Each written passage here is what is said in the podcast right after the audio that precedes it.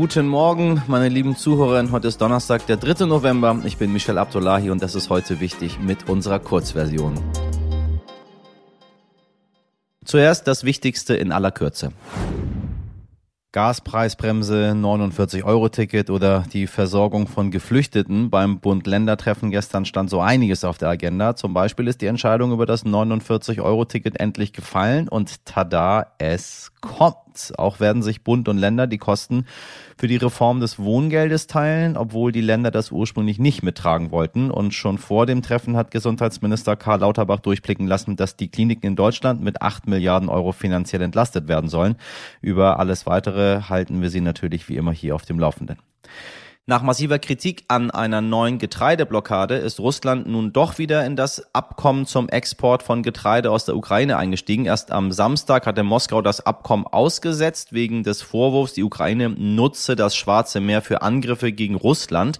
Nun kam die unerwartete Kehrtwende. Nach einer Vermittlung der Türkei und der UN sollen die Schiffe mit Weizen, Mais und anderen wichtigen Lebensmitteln über einen sicheren Korridor im Schwarzen Meer fahren können. Die Lieferungen gehen vor allem in arme Länder. Nach Aussagen einer UN-Sprecherin gegenüber der deutschen Presseagentur waren am Mittwoch aber noch keine Schiffe auf dem Korridor unterwegs.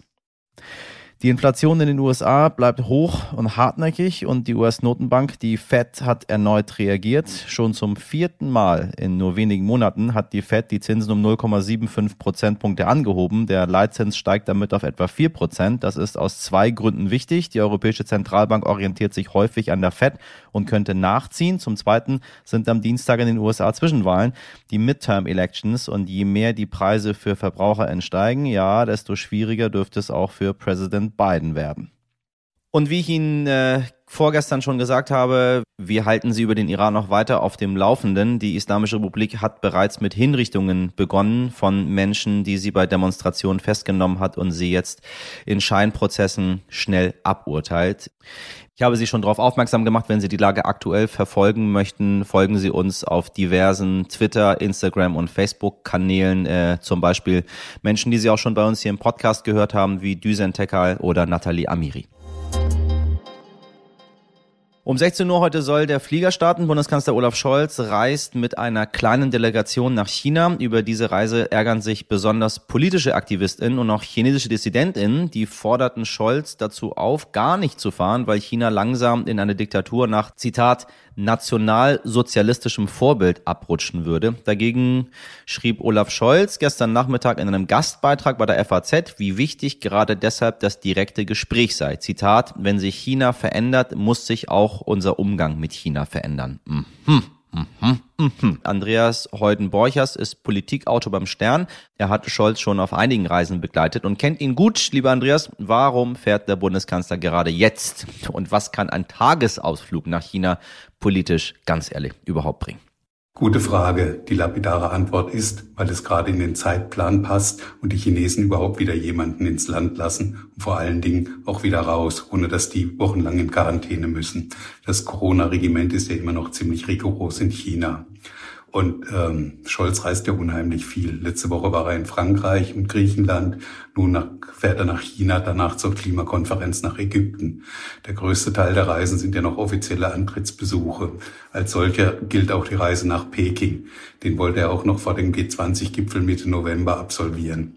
Da ist nicht mehr viel Luft dass jetzt kurz nach dem Parteitag der KP ist, diesen merkwürdigen Parteitag, mag unglücklich wirken. Das Gegenargument der Regierung ist, wäre es in vier Wochen anders gewesen. Und was den Tagestrip angeht, ja, das klingt irre, irre anstrengend, hin und zurück ohne Übernachtung, auch hier wieder wegen der Corona-Regeln, aber weniger Zeit ist deswegen nicht. Trotzdem schafft es Scholz, den Staatspräsidenten Xi und den Ministerpräsidenten zu Gesprächen zu treffen und auch zum Essen. Solche Gespräche dauern keine halben Tage. Da lässt sich schon einiges bereden in der Zeit, wenn es denn sowas wie Gesprächsbereitschaft gibt bei den Chinesen. Angela Merkel ist bis vor der Pandemie fast jedes Jahr nach China gereist. Die Reisen waren zwar länger, weil sie immer auch noch eine Provinz besucht hat im Anschluss, aber in Peking war sie immer nur einen Tag zu Gesprächen. So gesehen ist es bei Scholz jetzt auch nicht anders. Und was erhofft sich uns Olaf von der Reise denn so? Wahrscheinlich erhofft er sich in Wahrheit nicht sehr viel. Er kriegt ja mit, wie sich China und seine Führung in den letzten Jahren verändert haben und wie wenig vom Öffnungskurs, der mal angesagt war, noch übrig geblieben ist und wie stark sich China stattdessen auf dem Weg zu einem autokratischen Staat macht. Deshalb will Olaf Scholz vor allem eins in Peking erreichen. Er will seine Botschaften platzieren bei den Chinesen. Äh, angeblich sind diese Botschaften eng mit Frankreich und mit den USA abgestimmt. Da geht es vor allen Dingen und zuallererst um den chinesischen Einfluss auf Russland, den die Führung geltend machen soll, damit Putin äh, seinen Krieg in der Ukraine möglichst schnell beendet. Und dann geht es um die Lösung der großen globalen Fragen, die ohne China nicht zu erreichen sind. Es geht um Klima, Nahrungsmittelkrise, Schutz der Artenvielfalt, weltweite Bekämpfung der Pandemie. Es geht um Menschenrechte. Themen gibt es also genug. Und miteinander reden ist immer besser, als sich anzuschweigen. Und schließlich ist es sowas wie eine Standortbestimmung. Man weiß ja nicht, was China ist, Partner, Wettbewerber, Rivale. Auf welchem Weg begibt sich das Land? Mein Tipp wäre, weg vom Partner hin zum Rivalen. Und dann muss Scholz gucken, welche Zusammenarbeit noch möglich ist in Zukunft. Der Kanzler will keine Deglobalisierung. Das kann sich eine Exportnation wie Deutschland auch gar nicht leisten. Aber aus der Lehre mit der Energiekrise mit Russland will er, dass sich Deutschland nie wieder so abhängig macht von einem Land. De-risking nennt er das. Und er hat den schönen Satz geprägt, wir dürfen nie wieder alle Eier in einen Korb legen.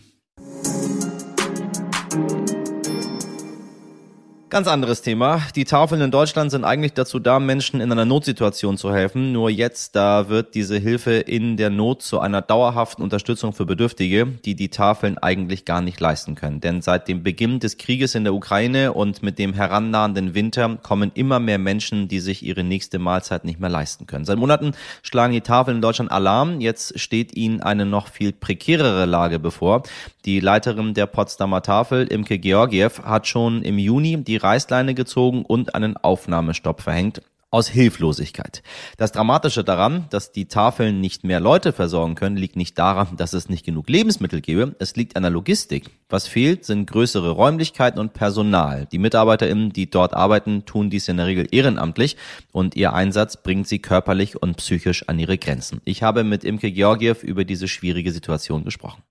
Frau Georgiev, ich grüße Sie ganz herzlich. Hallo, freue mich. So, ebenso. Also, aber ein einfaches Thema haben wir nicht. Äh, so langsam, langsam merkt man überall die Folgen äh, von Krieg, Corona, Inflation und so weiter und so weiter. Wie ist die aktuelle Lage bei Ihnen, bei Ihnen in der Tafel in Potsdam? Ja, bei uns in Potsdam ist die Lage im Moment so, dass wir seit Juni einen Aufnahmestopp haben, weil uns seit ähm, März so viele Kunden aufgesucht haben, insbesondere fast oder fast ausschließlich, muss ich sagen, ukrainische Flüchtlinge, dass wir im Laufe der folgenden Wochen unsere Kundenzahlen verdoppelt haben. Das heißt, wir hatten am Ende dreieinhalbtausend Menschen bei der Tafel, die wir täglich, also pro Woche, die wir aber täglich irgendwie ja äh, mit Lebensmitteln unterstützt haben. Und das war auf Dauer nicht zu leisten. Und dann haben wir im Mai beschlossen zu überlegen, was denn eigentlich geht und haben ja. dann einen Aufnahmestopp äh, gemacht, der bis heute gilt. Was würde denn passieren, wenn Sie jetzt den Aufnahmestopp aufheben würden? Ähm, also wir werden den Aufnahmestopp tatsächlich sogar aufheben, aber nur für eine begrenzte Anzahl an Neukunden, nämlich 100. Ich gehe davon aus, dass wir werden das ab der nächsten Woche auf unserer Internetseite auch bekannt geben, dass weitaus mehr kommen werden, um diese Berechtigungskarte zu erhalten. Also ich rechne mit locker 300, 400 Personen, die wahrscheinlich vor der Tür stehen werden an dem Tag. Wie schätzen Sie denn die Lage generell ein, wenn wir auf die Tafeln schauen und auch äh, konkret auf die Tafel in Potsdam? Ich meine, im Winter wird es sicher nicht einfacher werden.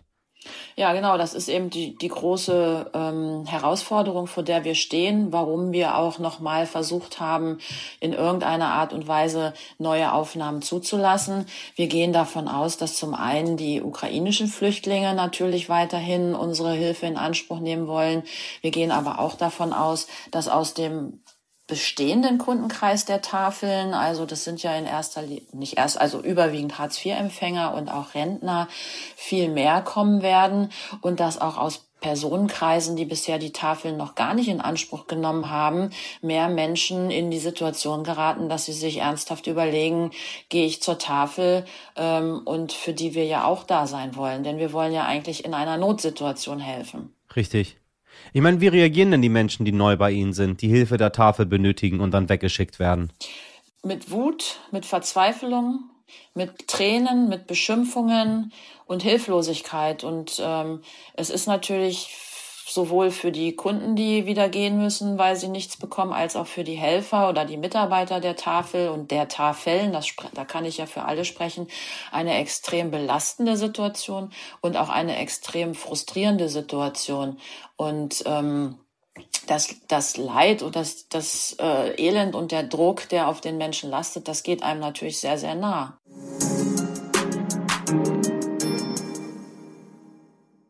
Und das war die Kurzversion, liebe Hörerinnen. Ihr Moderator berichtet heute noch aus Churchill in Kanada. Morgen, wenn wir denn es schaffen, hier rauszukommen aus dem Schnee aus Los Angeles dann. Aber ich glaube, ich bleibe Kanada noch einen kleinen Moment erhalten. Wenn Sie Themenwünsche, Kritik oder Ihre Lieblingsserie mit uns teilen wollen, dann schreiben Sie uns doch gerne an heute wichtig jetzt Stern.de. Machen Sie auch gerne mit bei unserer zehnminütigen Umfrage zum Podcast unter podcast-umfrage.de slash news. Bis morgen um 5 Uhr, wenn Sie mögen.